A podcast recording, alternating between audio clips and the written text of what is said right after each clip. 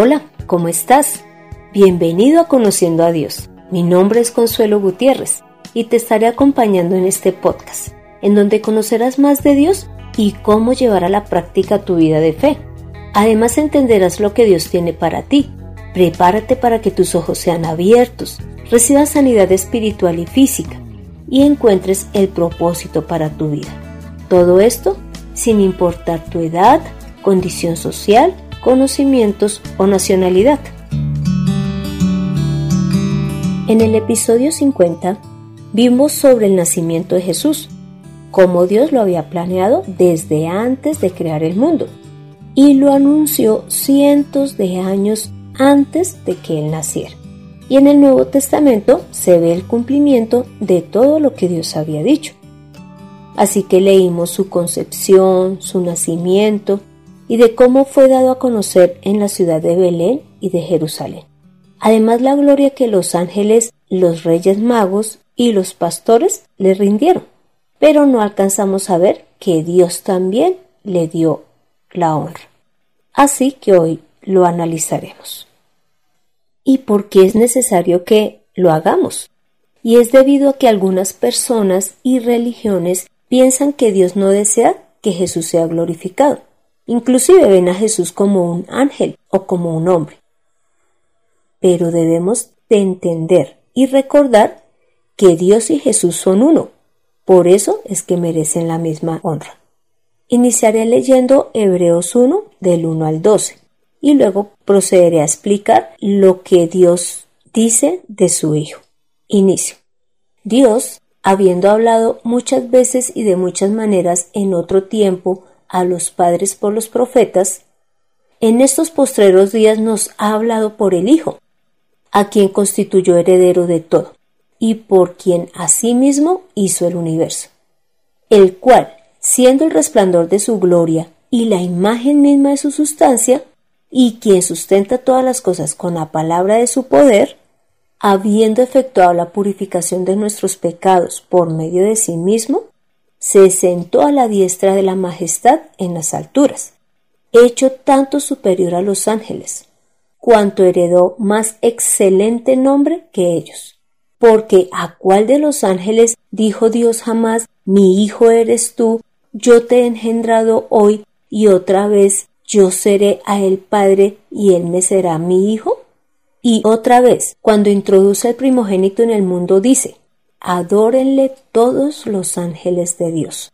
Ciertamente los ángeles dice, el que hace a sus ángeles espíritus y a sus ministros llama de fuego. Mas del Hijo dice, tu trono, oh Dios, por el siglo del siglo, cetro de equidad es el cetro de tu reino. Has amado la justicia y aborrecido la maldad por lo cual te ungió Dios, el Dios tuyo, con óleo de alegría más que a tus compañeros. Y tú, oh Señor, en el principio fundaste la tierra, y los cielos son obra de tus manos. Ellos perecerán, mas tú permaneces, y todos ellos se envejecerán como una vestidura, y como un vestido los envolverás, y serán mudados. Pero tú eres el mismo, y tus años no acabarán. En esta porción bíblica podemos ver que Dios constituyó heredero de todo a Jesús y por él fue que hizo el universo. Y además Dios muestra y dice que Jesús es el resplandor de su gloria. Recordemos que gloria es poder, honor o majestad. Y Jesús es ese resplandor. Y además dice que Jesús es la imagen misma de su sustancia. En otras palabras, como a Dios no lo podemos ver porque es espíritu, a través de Jesús podemos ver quién es el mismo Dios y de manera física. Y además Dios dice que Jesús es el que sustenta todas las cosas con la palabra de su poder. Pero además podemos ver que Dios le dio a Jesús un nombre que es más excelente que cualquier otro nombre que se haya dicho y se diga tanto en la parte espiritual como en la tierra. Y algo maravilloso es que Jesús, mire lo que dice en Dios en el versículo 5. Dice, mi hijo eres tú, yo te he engendrado hoy. Y otra vez, yo seré a él padre y él me será mi hijo. Y luego dice en el 6, y otra vez, cuando introduce al primogénito en el mundo, dice, adórenle todos los ángeles de Dios.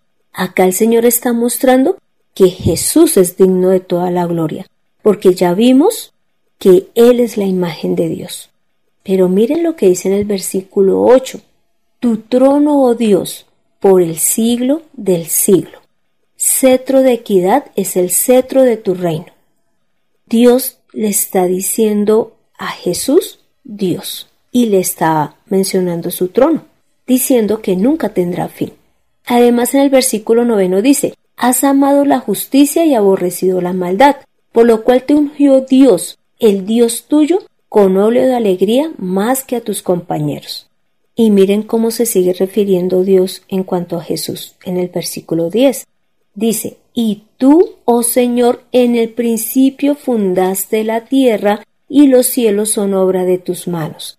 Es decir, el mismo Dios, Dios Padre, está diciendo que Jesús, que es su palabra, fue quien creó todo y fue quien fundó la tierra y los cielos, que nosotros vemos con nuestros ojos.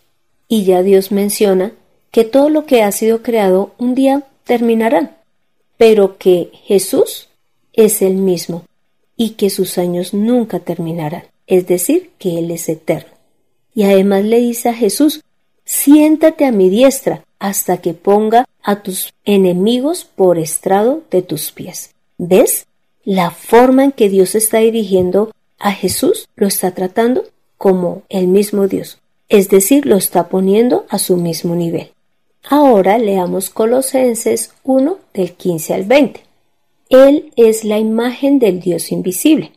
Aquí está hablando Jesús, el primogénito de toda creación, porque en Él fueron creadas todas las cosas, las que hay en los cielos y las que hay en la tierra, visibles e invisibles, sean tronos, sean dominios, sean principados, sean potestades, todo fue creado por medio de Él y para Él.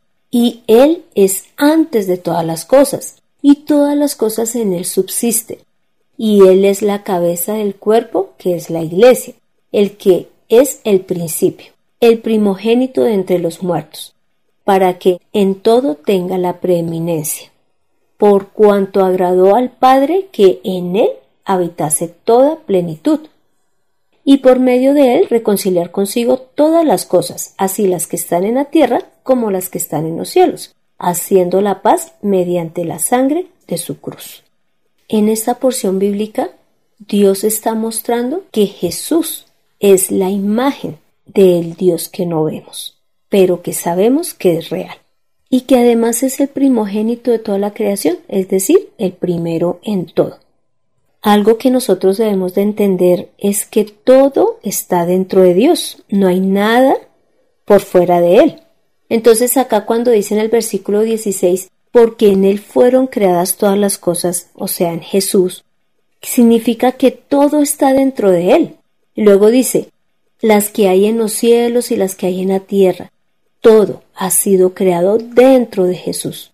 Y dice al final del versículo 16, todo fue creado por medio de Él y para Él. Es decir, acá está confirmando el poder de Jesús, que es el mismo poder que tiene Dios de ser creador. Y acá se ratifica lo que también habíamos visto en Hebreos y dice en el versículo 17, y Él es antes de todas las cosas, y todas las cosas en Él subsisten. Y en el versículo 18 además dice que Él es el principio, el primogénito de entre los muertos, para que en todo tenga la preeminencia, es decir, el primer lugar. Y en el versículo 10, 19 dice algo muy hermoso, y es, por cuanto agradó al Padre que en él habitase toda la plenitud. En otras palabras, que en Jesús no faltase nada. Y esta es una de las características del mismo Dios, que Él se sustenta a sí mismo y no necesita de nada ni de nadie. Y mira que esto también lo dice en Colosenses 2 del 9 al 10. Y es que dice así, porque en él habita corporalmente toda la plenitud de la deidad. Y en el 10 dice, y vosotros estáis completos en él, que es la cabeza de todo principado y potestad. En otras palabras, Dios desea que nosotros estemos completos cuando hemos recibido a Jesús en nuestra vida, porque en Él está toda la plenitud. Y si de pronto tienes la inquietud de por qué Dios le está dando esta gloria a Jesús y por qué a su vez nos está animando a que nosotros también le demos la honra, la respuesta la encontramos en Filipenses 2 del 5 al 11 y es por la obra que Jesús hizo cuando vino acá a la tierra. Y en el versículo 6 dice, hablando de Jesús, el cual, siendo en forma de Dios, no estimó el ser igual a Dios como cosa a que aferrarse, o sea, cuando Jesús decidió venir a la tierra, o la palabra de Jesús vino a la tierra porque así el Padre lo quiso, se despojó de ser el mismo Dios. En otras palabras, se despojó a sí mismo del lugar y de lo que él era.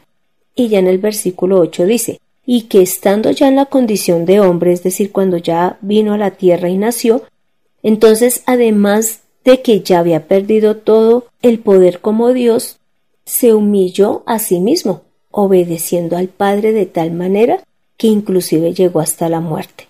Y no una muerte normal, sino de cruz. Y debido a esto que hizo Jesús, es que Dios lo exaltó hasta lo sumo. Y eso lo vemos en el versículo 9. Y dice que la forma en que lo exaltó fue dándole un nombre que es sobre todo nombre. Por eso es que el nombre de Jesús está inclusive por encima del nombre de Jehová y del nombre de cualquier ángel y de cualquier persona, porque en este nombre es que está fundamentada toda nuestra esperanza y toda nuestra fe. Y la finalidad de todo esto que hizo Dios es lo que dice en el versículo 10 de Filipenses 2. Dice, para que en el nombre de Jesús se doble toda rodilla de los que están en los cielos y en la tierra y debajo de la tierra, y toda lengua confiese que Jesucristo es el Señor para gloria de Dios Padre. Por lo tanto, te animo a que honres al Señor Jesús. ¿Y cómo lo debemos de hacer? Y es creyendo en Él, en su obra, conociéndolo a través de las Escrituras, deseando y amando su presencia en nosotros, llevándolo a todo lugar, dándolo a conocer, ¿Y qué debemos de dar a conocer? Pues su nombre, su amor, su misericordia, su justicia, su verdad y que Él es el mismo Dios. ¿Ves la importancia de haber conocido que Dios también le dio gloria a su Hijo Jesús? Ahora te invito a esta oración. Padre Santo, gracias por enseñarnos a amar a Jesús por mostrarnos que Él es tu imagen y que lo has exaltado con el fin de que lo reconozcamos como nuestro Señor. Y a ti, Jesús, te damos las gracias por tu amor y misericordia, por haberte rebajado a la condición de hombre, y de esta manera darnos a conocer a Dios Padre, librarnos de Satanás y darnos el perdón de pecados. Gracias, porque a pesar de que tú eres el que tiene el dominio sobre todo principado y sobre toda potestad, y además sustentas toda la creación, has decidido habitar en cada uno de los creyentes. Santo Señor, a ti es a quien damos todo el honor y toda la gloria. Ayúdanos, Padre amado, a no temer predicar de ti, porque tú eres la verdad, tú eres la vida, tú eres el único camino. Padre Santo, hemos orado en el nombre de Cristo Jesús. Amén. Pon en acción lo aprendido. Honra a Jesús. Recíbelo. Conócelo y enséñalo a los demás, porque ese es el deseo del Padre. Y eso lo lograrás orando, leyendo la palabra, congregándote a través de los diferentes eh, medios de Internet y además predicando para ser discípulos y teniendo una relación real y diaria con Él. Encuentra que la verdad es más clara y sencilla de lo que te imaginas en Conociendo a Dios.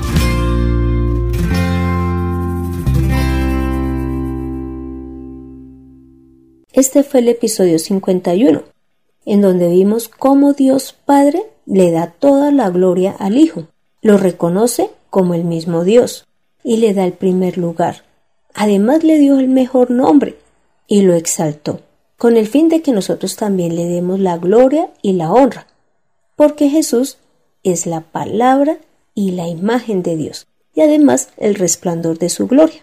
Te animo para que leas Mateo 14:33, Mateo 28:9, Juan 9 del 35 al 38. Gracias por escuchar este podcast. Mientras tomas el sol, preparas un delicioso almuerzo o bañas a tu bebé y por compartirlo para que más personas conozcan que Jesús merece la misma gloria de Dios. Deseo conocer tu opinión, dudas o aportes. Para esto puedes escribir al correo de mirtaconsuelog.com. Soy Consuelo Gutiérrez, tu compañera en este camino. Quiero darle las gracias a José Luis Calderón por la edición de este podcast. Démosle a Jesús la honra que merece. Nos vemos en el próximo episodio.